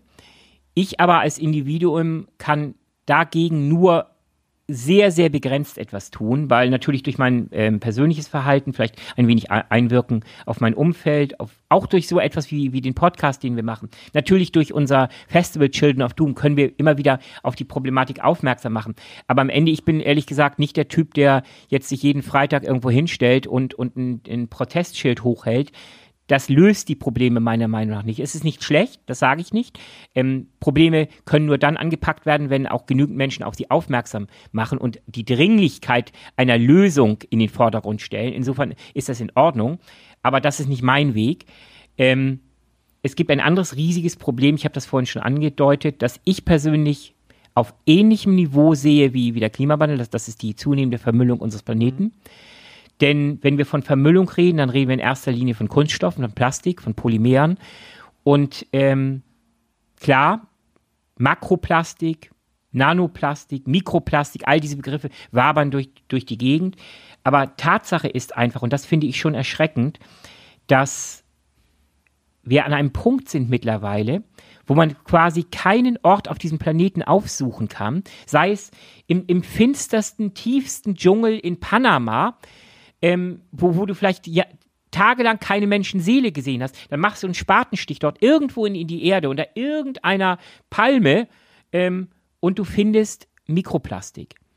Einfach durch die Luft dahingetragen. Selbst in der Arktis und in der Antarktis, wenn du, wenn du Proben nimmst, du findest Mikroplastik. Und wir haben mittlerweile, wir, wir plastifizieren gerade unseren Planeten.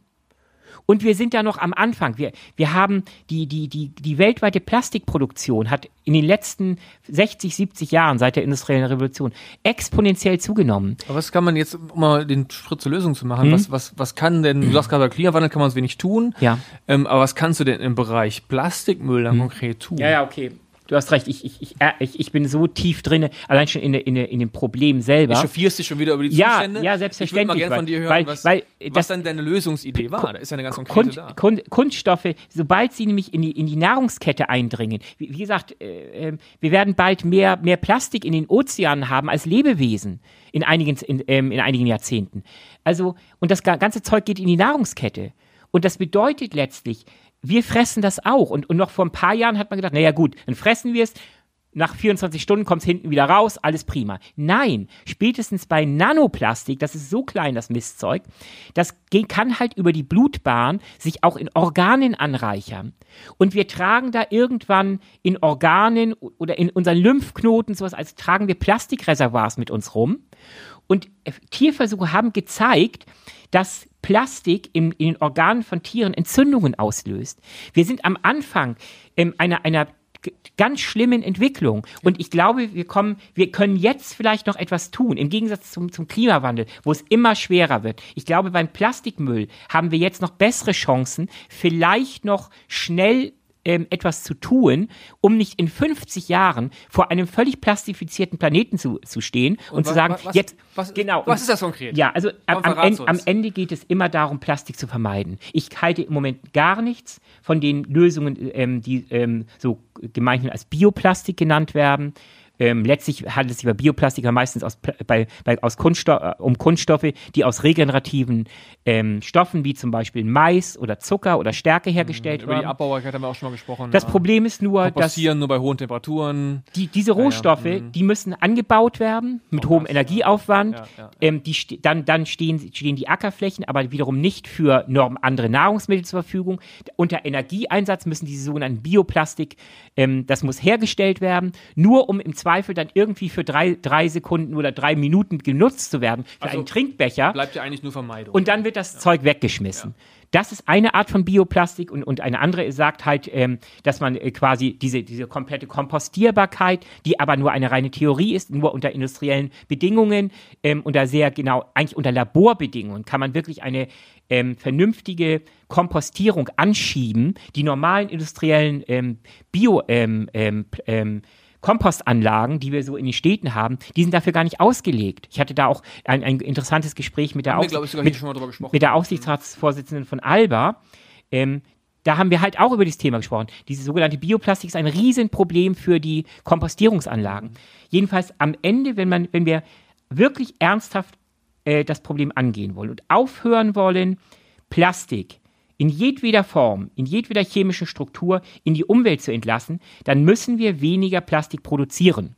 Und wir müssen vor allem aufhören, immer mehr Plastik für ähm, einen ganz kurzen Zeitraum ähm, zu nutzen und dann wegzuwerfen. Weil der initiale Energieeinsatz, das Zeug zu produzieren, ist, ist Irrsinn.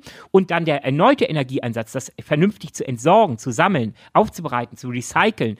Die, die deutsche Recycelquote ist ein Witz.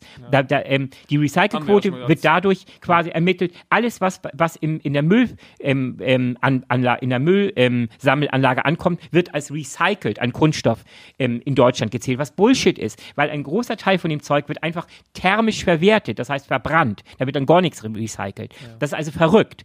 Die einzige Lösung ist wirklich ein Kreislaufsystem, Cradle to Cradle, das heißt Mehrweg. Wir müssen anfangen, in viel mehr Bereichen. Das ist aber, äh, wenn ich mal, das ist ja nichts Neues. Nein, das ist nichts Neues. Aber das Problem ist einfach, wir haben sinkende Mehrwegquoten in Deutschland. Wir, wir haben halt immer, weil, weil die, die, die Dose oder halt das, die PET-Flasche ist halt so schön bequem, ist, ist schön leicht, ähm, brauche ich mir keine Sorgen zu machen. Und, das, und wir müssen einfach, wir müssen eine Lösung finden, wir müssen wieder zu, zu mehr Mehrweg. Und das war halt eine Idee, darauf willst du ja hinaus. Ähm, Ich dränge ja, gerade so ein bisschen. Du, ja, du, genau. Du grinst schon, Verrat, ja, ja. verrat mal. Also ich, ich, ich gründe ja seit ich, weiß ich nicht, Mitte 20, habe ich jetzt schon fünf oder sechs Unternehmen gegründet in meinem Leben. Und die neueste, das neueste Unternehmen, das ich gegründet habe im Herbst letzten Jahres, ähm, das soll genau dieses Problem angehen. Und ich habe halt Beobachtung gemacht in den letzten Jahren hier bei der Messe, aber auch bei unserem Festival Children of Doom habe ich mit tollen Menschen auch in den letzten Jahren gesprochen. Ich habe mich immer tiefer mit der Materie, Materie beschäftigt. Und ich denke einfach, dass es ein Anfang wäre, in diesen Corporate-Umfeld, also in den sogenannten B2B, Business-to-Business-Bereichen, da viel mehr auf Mehrweg zu setzen. Das heißt, Messegesellschaften, große Messen sind ein gutes Beispiel dafür, wo quasi ähm, Unternehmen mit Kunden zusammenkommen in einem begrenzten Areal und das bietet beste Voraussetzungen, um Mehrweg zu nutzen. Aber auch Zoos oder Freizeitparks, ähm, Flughäfen, äh, bis hin zu Shopping Malls. Das sind alles Areale, wo unglaublich viel gastronomischer ähm, Verkehr stattfindet. Also Mehrweg war ja bis dato immer die Flasche, die ich auch wieder mit nach Hause nehme, zu Hause dann lange lager, dann wieder wegbringe. Oder die letztlich bei- ähm, der, der, der, der den Mehrweg, der das Mehrweg äh, ähm, verkauft hat, es auch wieder in, direkt entgegennimmt. Ja. In Form von, das beste Beispiel ist, ist halt der, der, der Advents, der Weihnachtsmarkt, Ja. ähm, wo, wo man seinen der- Glühwein ja. quasi. Ähm, aber das wird alles halt 5 Euro für einen Glühwein, 5 Euro Pfand. Genau. Aber das Problem ist halt einfach in diesen Arealen, dass für beide Seiten, sowohl für den Anbieter, also für den meinetwegen für den Shopping Mall Betreiber oder den, den Airport Betreiber, als auch für den Kunden sind das ist Mehrweg halt dahingehend unattraktiv, dass es vor allem Zeit kostet. Der der Kunde ähm, die meisten gastronomischen ähm, Vorgänge sind Spontankäufe. Das heißt, ich, ich plane nicht lange vorher, dass ich mir jetzt irgendwo einen Kaffee kaufen will oder eine, eine, eine Pommes auf einer Schale, die, die aus Papier und, und Kunststoff beschichteten ähm, Mistzeug besteht, sondern das passiert einfach. Ich habe gerade Hunger, also kaufe ich mir eine Pommes und kriege so eine komische plastikbeschichtete Pappschale in die Hand und das Ding schmeiße ich nach fünf Minuten weg und schon wieder mehr ähm, Müll produziert. Und das Problem ist, wenn ich das über Mehrweg mache, bisher geht das, die meisten Systeme oder alle Systeme, die ich bisher kenne, arbeiten pfandbasiert. Das heißt, ähm, wenn ich dann, ich muss mehr bezahlen für den Originalartikel, ja, ja, meinetwegen den Kaffee ja, oder die, die Pommes und um das Geld wiederzubekommen, das ich mehr bezahlt habe, muss ich mich offenbar nach dem Essen wieder irgendwo anstellen in eine Schlange, muss fünf Minuten warten, aber ich muss meinen Flieger bekommen oder also, im, oder im, Aufwände an allen Seiten. Ne? Oder im, im Freizeitpark. Ja, ja. Ich will eigentlich mich lieber schon für die Achterbahn wieder anstellen, als mich irgendwo in eine Schlange anzustellen, um da fünf oder zehn Minuten zu warten, um dann mein Mehrweggeschirr wegzugeben, um dann irgendwie zwei Euro Pfand zurückzubekommen. Das ist scheiße. Die meisten wollen das einfach nicht, weil Menschen sind Menschen. Menschen sind bequem. Du musst es ihnen einfach machen, Gutes zu tun. Und umgekehrt gilt das auch für den Betreiber. Ja, auch der Betreiber hat kein großes Interesse daran, wenn bei der, seiner Schlange ähm, vor seinem äh, Verkaufsstand, wo er Brezeln verkauft, die Hälfte der Leute ähm, innerhalb von einer Stunde keine neuen Brezeln kaufen, sondern einfach eine alte Brezelschale zurückbringen und davon ihm, von ihm zwei Euro haben wollen wieder auch, auch der Ver Verkäufer hat eigentlich daran ökonomisch kein Interesse. Und was und, ist jetzt die Lösung? Und dieser Konflikt ja. basiert halt darauf, dass ähm, es zu einer Zeitvergeudung auf beiden Seiten kommt oder zu einer ökonomischen Situation durch Pfand, durch den Einsatz von Pfand. Und meine Idee war halt einfach, das Problem müssen wir lösen. Wir müssen ein Mehrwegsystem mhm. etablieren mhm. ohne Pfand. Das heißt, alles muss so weitergehen wie bisher. Ich stelle mich irgendwo an, ähm, am Airport, kaufe meinen Kaffee in einem Mehrwegbecher, aus, äh, äh, bevorzugt aus einem Kunststoff, der 100% recycelbar ist, also wo man am Ende, wenn der seinen Lebenszyklus erreicht hat, einfach granuliert wird, ein Monokunststoff. Das pro größte Problem besteht beim mhm. Recyceln mhm. bei, bei Mehrfachkunststoffen. Ja, ja. Ähm, die lassen sich schwer trennen, aber Monokunststoffe lassen sich wunderbar granulieren und daraus lässt sich ein neuer Becher spritzen. Ähm, du kriegst, also du kaufst also ganz normal deinen Kaffee, in einem Mehrwegbecher, trinkst ihn aus, gehst aber dabei auch weiter über den Airport, näherst dich schon deinem Gate und wenn, wenn du deinen Kaffee getrunken hast, suchst du den nächsten Mülleimer und schmeißt ihn weg. Und das. Und wieso soll das jetzt besser sein als, als vorher? Richtig, weil um Mehrweg, äh, damit Mehrweg funktioniert, musst du ja das Mehrweg zurückbekommen. Und was auch nicht funktioniert, ich habe erst überlegt, okay, dann markierst du irgendwelche Mülleimer besonders als Mehrweg und hoffst darauf, dass die mhm. meisten Leute das auch in der Eile ähm, identifizieren oder bei in dem Messegedöns erstmal überhaupt schnallen, kapieren, worum es geht, kapieren, dass das ein Mehrwegbecher mhm. ist, aus dem sie gerade getrunken haben. Es wird nicht funktionieren. Die mhm. meisten werden am Ende doch das Zeug irgendwo in jeden Mülleimer schmeißen, den sie, äh, den sie finden. Und am Ende müsstest du dann aufwendig den gesamten Müll von einem Areal durchsuchen nach Mehrwegbecher. Das, das funktioniert einfach nicht. Das heißt, es muss ähm, möglich sein, mit den bestehenden Strukturen dieses Problem zu lösen. Und da ich, bin ich auf die Idee gekommen, warum nicht lokal anfangen? Warum nicht die Mülleimer intelligent machen? Und am Ende meine Lösung, an, die, an, die, an der mein Unternehmen gerade arbeitet, ähm, da haben wir jetzt auch schon eine Patentanmeldung laufen, ich glaube 18 Patente laufen da derzeit, ähm, besteht einfach darin, dass wir den Menschen das machen lassen, was er gelernt hat, er, er hat einen, einen, einen leeren Kaffeebecher, der ist verschmutzt, oder eine leere Pommesschale und nimmt den nächsten Mülleimer und schmeißt ihn weg. Und die Mülleimer selber, die verfügen über eine Sortierfunktion, die erkennen jede Art von Müll, der eingeworfen wird, und sie trennen zwischen normalem Restmüll, der in einen, in einen Sammelbehälter kommt, und Mehrwegmüll, Mhm. Kaffeebecher, mhm. Pommesschalen und mhm. so weiter, mhm. die kommen in einen anderen Behälter. Und diese Trennung, diese, diese Sortierung erfolgt in 0,3, 0,4 Sekunden, sodass die Servicekräfte, die regelmäßig diese Mülleimer leeren, letztlich nur einen weiteren einzigen Arbeitsschritt haben. Der normale Restmüll, den sie immer ähm, geleert haben, kommt auch weiter in, in, in die Restmüllsammlung. Es gibt nur einen weiteren Behälter für Mehrwegmüll und diese Mehrwegmüllbehälter werden halt gesondert geleert in einen speziellen Sammelbehälter noch auf dem Gelände, auf dem Airport, auf dem Messegelände wird dieses schmutzige Mehrweggeschirr direkt in den gastronomischen Bereich gefahren. Dort gibt es industrielle Waschstraßen, die, hat, die haben schon diese ganzen Betreiber. Da wird das Mehrweggeschirr reingeschleust, kommt zwei Minuten später gewaschen wieder raus und kann noch auf dem Gelände wieder eingespeist werden in den gastronomischen Abverkauf, sodass du auch quasi keinen CO2-Footprint hast. Du hast kein großes Rumfahren von Mehrweg. Das ist ja das größte Problem auch bei Bierflaschen und bei, bei Wasserflaschen Mehrweg, dass die halt doch schon viel durch die Gegend gekarrt werden. Du hast also in einem begrenzten Areal, kannst du quasi eine hundertprozentige Rückholquote von Mehrweg dadurch erzeugen, dass du direkt lokal diese, diese Mehrweg- und Restmüll trennst voneinander.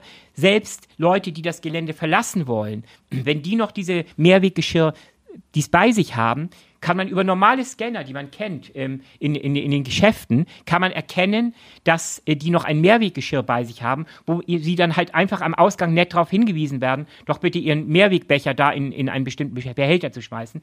Technologisch erreichen wir das durch die, die Near-Field-Technologie, Technologie, mhm. RFID. Mhm. Ähm, das heißt, wir, ver, wir rüsten unser Geschirr mit RFID-Tags aus und unsere Mülleimer verfügen über verschiedene Sensoren, unter anderem auch RFID-Reader. Und über eine, ein Zusammenspiel aus Bewegungssensoren und RFID-Scannern und einer ähm, intelligenten, sage ich mal in Anführungsstrichen, elektronischen Lösung. Wir benutzen, wir haben quasi ein Gehirn entwickelt, das das Ganze auch auswirkt und einem System, das von jedem Mülleimer, jeder, der funkt quasi über einen, über einen Server ähm, die Servicekräfte an und ähm, die haben dann eine App und auf dieser App sieht man, quasi Mülleimer 23b in Halle 2 möchte gerne geleert werden. Wir haben auch Füllstandssensoren, weil der Restmüllbehälter ist schon zu zwei Drittel voll. Das heißt, man kann damit auch sehr viel strategischer die, die, die Wege für die Servicekräfte planen, dass sie nicht mehr einfach nur stupide alle Mülleimer an, äh, einmal ablaufen innerhalb von einer Stunde, sondern man kann ihnen auch sehr genau sagen, wo, wie sie ihre Route effektiv planen äh, müssen. Und dieses System haben wir umgesetzt. Der Prototyp existiert bereits, ja. Ähm, und wir sind gerade in der nächsten Phase. Wir wollen jetzt als nächstes eine Kleinserie produzieren und werden dann mit ersten möglichen Corporate-Kunden sprechen. Ich habe schon genannt, äh, Messegesellschaften, ähm, Flughäfen, Shopping-Mall-Betreibern. Wir wollen die einfach davon überzeugen, ähm, nicht mehr nur Teil des Problems zu sein, indem sie immer mehr Wegwerfmüll produzieren, mhm sondern Teil der Lösung zu sein, dass sie halt immer stärker auf ein Mehrwegsystem setzen, das ihnen aber keine Einbußen wirklich gibt, weil sie weiter ökonomisch auch rechnen können. Denn es muss sich auch ökonomisch rechnen, sonst wirst du immer diesen Konflikt haben. Und ich weigere mich, ich komme ja auch letztlich aus der Ökonomie. Ich bin Unternehmer. Ich glaube daran, dass Ökonomie nicht schlechtes, nicht schlechtes per se ist. Du musst nur Ökonomie und Ökologie miteinander vereinen sodass dass eine Win-Win-Situation entsteht. Das ist das Geheimnis, um Transparenz und vor allem auch Akzeptanz zu schaffen. Beim Kunden, der verliert keine Zeit, der muss sich keinen Kopf machen, und beim Anbieter, weil der verliert kein Geld. Jetzt haben wir, das ist ein spannendes Beispiel, ich kannte das natürlich vorher schon, ähm, sagen wir mal, sagen, in eine Idee eines Green Techs reingeschaut. Jetzt fehlt uns die Zeit, um da noch andere Beispiele zu nehmen. Ich würde trotzdem noch mal ganz kurz den Blick gerne mal weiten von, von deinem konkreten Beispiel. Ja. Viel Erfolg damit. Das schon mal an der Stelle gesagt. Danke. Ähm, ich unterstelle jetzt mal, ich weiß es von dir, ich glaube, dass auch viele Hörer das sofort ähm, auch so sehen, dass bei dir auch ein inhaltlicher Antrieb dabei ist, nicht nur ein, ein Pekuniärer. Ja, natürlich. Ähm, Children of Doom ist ja belegt, du hast das ganze Ding ins Leben gerufen. Ähm, mich würde aber interessieren, du hast ja dadurch auch sicherlich einiges an Recherche betrieben, was in dieser ganzen Branche, der wachsenden oder entstehenden Branche Green Tech sich tut. Was ist denn dein Eindruck, was da üblicherweise der, der Antreiber ist? Ist das wirklich eher das Greenwashing-Problem? Hm. Oder ist es tatsächlich ähm, eine, ich sag mal, wie so eine Art Generationenwechsel bei Gründern, die da stattfinden, die sagen, ja, ich muss ein Auskommen haben, aber ich mache das auch nur, wenn es eben nachhaltig ein, ist. Eindeutig das Letztere. Da bin ich fest von überzeugt. Ja. Und zwar. Ähm, Oder sprichst du nur mit den Guten? Nein, gar nicht mal. Ich, ich spreche natürlich mit sehr vielen Gründern, das liegt in der Natur der Sache, ich bin selber einer. ähm, aber ich spreche auch mit vielen Corporates und da hat ein, da hat schon ein, ein Gesinnungswechsel stattgefunden. Ich habe letztens einen interessanten Artikel gelesen. Man spricht in, in Gründerkreisen oder im, im Venture Capital Kreisen immer von Einhörnern. Jeder Venture Capital Geber träumt davon, in ein Einhorn zu investieren. Ja, das sind die mit einer Milliarde Börsenkapital. Die ganz genau. Sei es, heißt, ob sie nun Uber heißen oder Tesla heißen oder was weiß ich. Aber Einhörner letztlich kennen nur ein einziges Ziel und das ist Profit. Ähm, das klassische Einhorn soll disruptiv sein, soll möglichst schnell skalieren, um möglichst viel Asche ähm, dem Investoren zu bringen. Moral spielt da keine Rolle. Und es, äh, es gibt immer eine immer stärkere Be Bewegung. Ähm, es gibt ein Buch dazu. Ähm, ich komme jetzt leider nicht auf die Autorin. Äh, müsste ich nochmal nachgucken. Ähm, die sagt, nein, die Zukunft ist das Zebra, nicht das Einhorn. Weil das Zebra löst eigentlich die Probleme, die das Einhorn geschaffen hat. Und dahinter steht die Idee, dass ein Zebra äh, Modell steht für ein Unternehmen, moder ein modernes, junges, neues, kommendes Unternehmen, das Ökonomie und Ökologie in Einklang bringt, das nicht auf Gewinnmaximierung allein aus ist, sondern das durchaus profitabel arbeiten möchte, also Geld verdienen möchte, aber nicht exorbitant und zwar durch Produkte, die uns als Gesellschaft und den Planeten weiterbringen. Mhm. Das ist das Zebra. Und genau das finde ich klasse. Und ich finde, das muss auch, das muss eigentlich auch die Zukunft sein. Und ja, es gibt eine Menge Green Techs, die im Moment daran arbeiten, an solchen Lösungen, sei es im Kunststoffbereich, auch Kunststoffe umzuwandeln in, in neue Gebrauchsgüter, aber da bin ich auch wieder skeptisch, weil ich finde, jeder Kunststoffgegenstand, der nicht produziert wurde, ist, ist, ist besser, als danach daraus irgendetwas Neues zu machen, was letztlich nur noch ja, sage ich mal, eine Zweit- oder Drittverwertung ist, wenn überhaupt, dann sollte ich das eins zu eins in den Originalzustand verwandeln können, wie ich es vorhabe, halt mit, mit, mit einem Monokunststoff, aus dem man, aus einem alten Becher macht man einen neuen Becher. Ähm, es gibt aber auch im Energiebereich eine ganze Menge. Das beginnt mit Energieerzeugung. Wir, wir sind wieder an dem Punkt, wo wir äh, weggehen von rein zentralen Lösungen, riesige Kraftwerke, sondern wir kommen immer mehr zu dezentralen Lösungen, Blockheizkraftwerke, äh, ähm, bis hin zu ganz Einzelinsellösungen über Geothermie. Darf ich noch mal ganz kurz ja. zu, zu, die, zu, dieser Vereinbarkeit von Ökonomie und Nachhaltigkeit zurückkommen? Ja, ja die Einhörner ist klar, eigentlich relativ, äh, relativ simpler Ansatz zu sagen, Profit und Umsatz vor allen Dingen einfach letztendlich rein ökonomisches Kriterium. Mhm. Aber das, das zu vereinen ist das Ziel. Also geht es denn dann nicht mehr um Profit? Also was ist denn sozusagen, ist der Gegenentwurf dann, ich achte nur auf die Nachhaltigkeit oder wie, wie würde das, wie bringt man das denn zusammen? Also man hat auf der einen Seite den Profitaspekt, auf der anderen Seite jetzt den Nachhaltigkeitsaspekt. Ganz einfach. Nicht nachhaltig. Ganz äh, einfach. Gegenteilig. Man muss die Gier zurückschrauben. Ich meine, es gibt, gab, gibt ja The Wall Street, kennt ja jeder dieses Zitat, ähm, äh, Gier ist gut, äh, oder wir kennen diese berühmte ähm, Werbung aus den, weiß ich, 90er Jahren von dieser großen Elektronikhauskette, Geiz ist geil. Und nein. Ähm, also ist die These im Grunde, wenn wir diese extremen Varianten zurückfahren, dann genau. auch Ökonomie Richtig. und Ökologie Man kann beides mit Es spricht absolut nichts gegen Profit. Pro, ich brauche Profit. Ähm, die, diese Utopien, die teilweise, pardon, aus, aus, aus, aus linken Kreisen, sozialistischen Kreisen kommen, ähm, alles, was mit Profit zu tun hat, ist böse und bäh und schlecht. Das ist Schwachsinn. Irgendjemand muss hier die Rechnung bezahlen. Irgendjemand, nicht alle möchten quasi im Jutesack unter der Brücke äh, schlafen, sondern ich finde, der Mensch hat ein Anrecht darauf, eine hübsche Wohnung zu haben. Und wenn er ein, Auto fahren möchte, dann bitte halt ökologisch einwandfrei. Aber war, wer bin ich, dass ich jemandem grundsätzlich verbiete, ähm, ein Auto zu haben? Also man muss mal die Kirche im Dorf lassen. Nur die, diese totale, dieses Überborden, dieses Ausufern von Profit und, und Disruption und ich will nicht eine Milliarde machen, ich will fünf machen. Und wenn ich fünf habe, dann will ich auch 50 haben. Nein. Das ist Zebra wahrscheinlich auch genau das, ja, diese Vereinbarkeit von den beiden, also schwarz-weiß sozusagen, beides ist, genau. beides ist drin. Ne? Ganz genau. Ich, äh, ein, ein gesundes Unternehmen muss Profit machen, weil sonst kann ich nicht meine Angestellten bezahlen, sonst kann ich nicht meine Büros bezahlen oder meine Werkhalle bezahlen, sonst kann ich nicht neue Geschäftsmodelle entwickeln, das kostet auch Geld. Also finde ich alles total schön. Die einzige Kritik, die mir gerade einfällt, ist, mhm.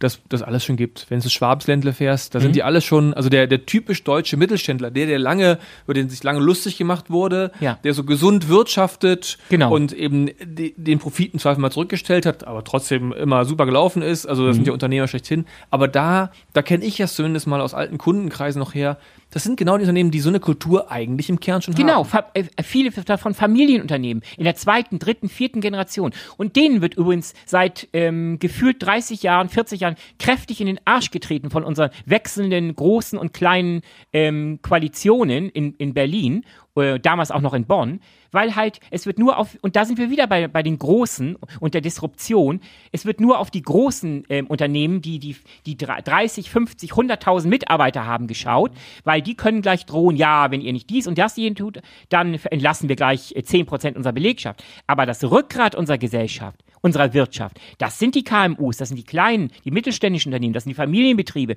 und die werden immer wieder in den Arsch getreten und das kotzt mich wirklich an. Jetzt haben wir doch wieder eine negative Note reingebracht. Ach, du hast Gut, recht. am Ende. Also ich, dann versuche wieder ins Posi- Positive zu drehen. Die Zebras kommen und sie sind sogar schon da. Sie sind da, ja. Überall. Und äh, es werden immer mehr. Und das ist eine, eine, eine wunderbare Entwicklung. Ich meinte vor allen Dingen auch schon die Schwaben, die Mittelständler in Deutschland. Was hast du immer mit deinen Schwaben? Naja, ist für mich so ein, ist, ist ein bisschen wie so ein, also äh, Wir Norddeutschen sind auch nette wie Leute. Eine karikative, äh, karikative, eine, eine Karikatur oder eine, eine Zuspitzung, denn das ist für mich so das typische Beispiel von dem gut, gesunden, gut gehenden deutschen Mittelständler, Hidden Champion und so weiter. Ich kenne sie eben aus meiner China-Zeit, auch äh, weil ich auch viele von denen in China äh, unterwegs sind. So viel dazu. Ich will es unbedingt irgendwie hinkriegen, unter eine anderthalb Stunden zu bleiben. Ach ja, Sechs stimmt. Minuten. Deswegen würde ich sagen, machen wir da mal einen Cut. Ja, Freuen uns aufs nächste Mal. auf jeden Fall. Ich habe schon wieder Gäste in der Pipeline übrigens, da weißt du noch gar nichts von. Ich werde noch äh, ein, zwei Gäste haben. Schön. So viel sei verraten. Wir reden äh, auf jeden Fall auch über das Thema Klimawandel, aber auch über Nachhaltigkeit. mhm. Also Donald Trump spannend. hast du nicht zu Gast. Nee, der wollte nicht. Also Der wollte nicht. mir, Komisch, Also, ja. hat gesagt, eigentlich würde er ganz gern zu mir kommen, aber über das Thema wird er nicht reden wollen. Aha, okay. Gut, dann eben Nützt nicht. nichts. Dann wollte ich noch vorschlagen, in, ich würde mal sagen, so in 150 Folgen, also vielleicht so um wie zwischen der 150. und 200. Folge, sollten wir dann mal über, ähm, wie hieß es, Solar Orbiter, heißt sie, glaube ich, Ach ja, ähm, reden, weil dann ist sie in etwa so weit, dass sie ähm, Daten liefert. Die liebe Sonde von ESA und NASA, dann ist sie so nah an der Sonne, dass, glaube ich, mal was Gutes Mhm. bei rumkommt. Ja, ja, haben Sollten wir uns schon mal vormerken. Ich losgejagt, ja, stimmt. in den Kalender ein. Wir Also müssen auch mal wieder ein Astronomie-Thema machen. Das ist ja eigentlich, ne, Bio, neben Biologie ist. Ja, davor ist, machen wir auch nochmal, machen wir auch noch mal. Aber Genau. ähm, wer, wer schon mal vormerken möchte, also in der, ich sag es mal, ich lege mich jetzt fest, in der Folge 186 machen wir dann mal Solar Mhm. Okay. Orbiter. Und in der 187. hoffentlich können wir dann darüber sprechen, dass wir endlich Leben entdeckt haben auf einem fernen Planeten.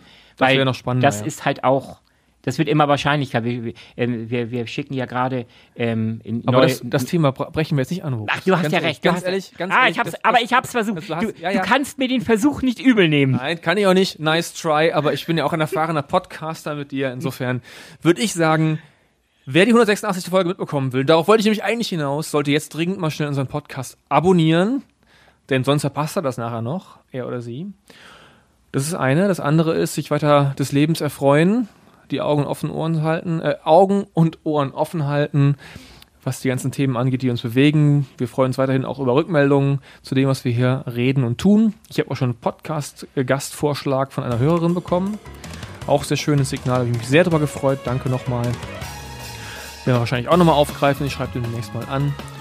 Und bis dahin würde ich sagen, Hals- und Beinbruch.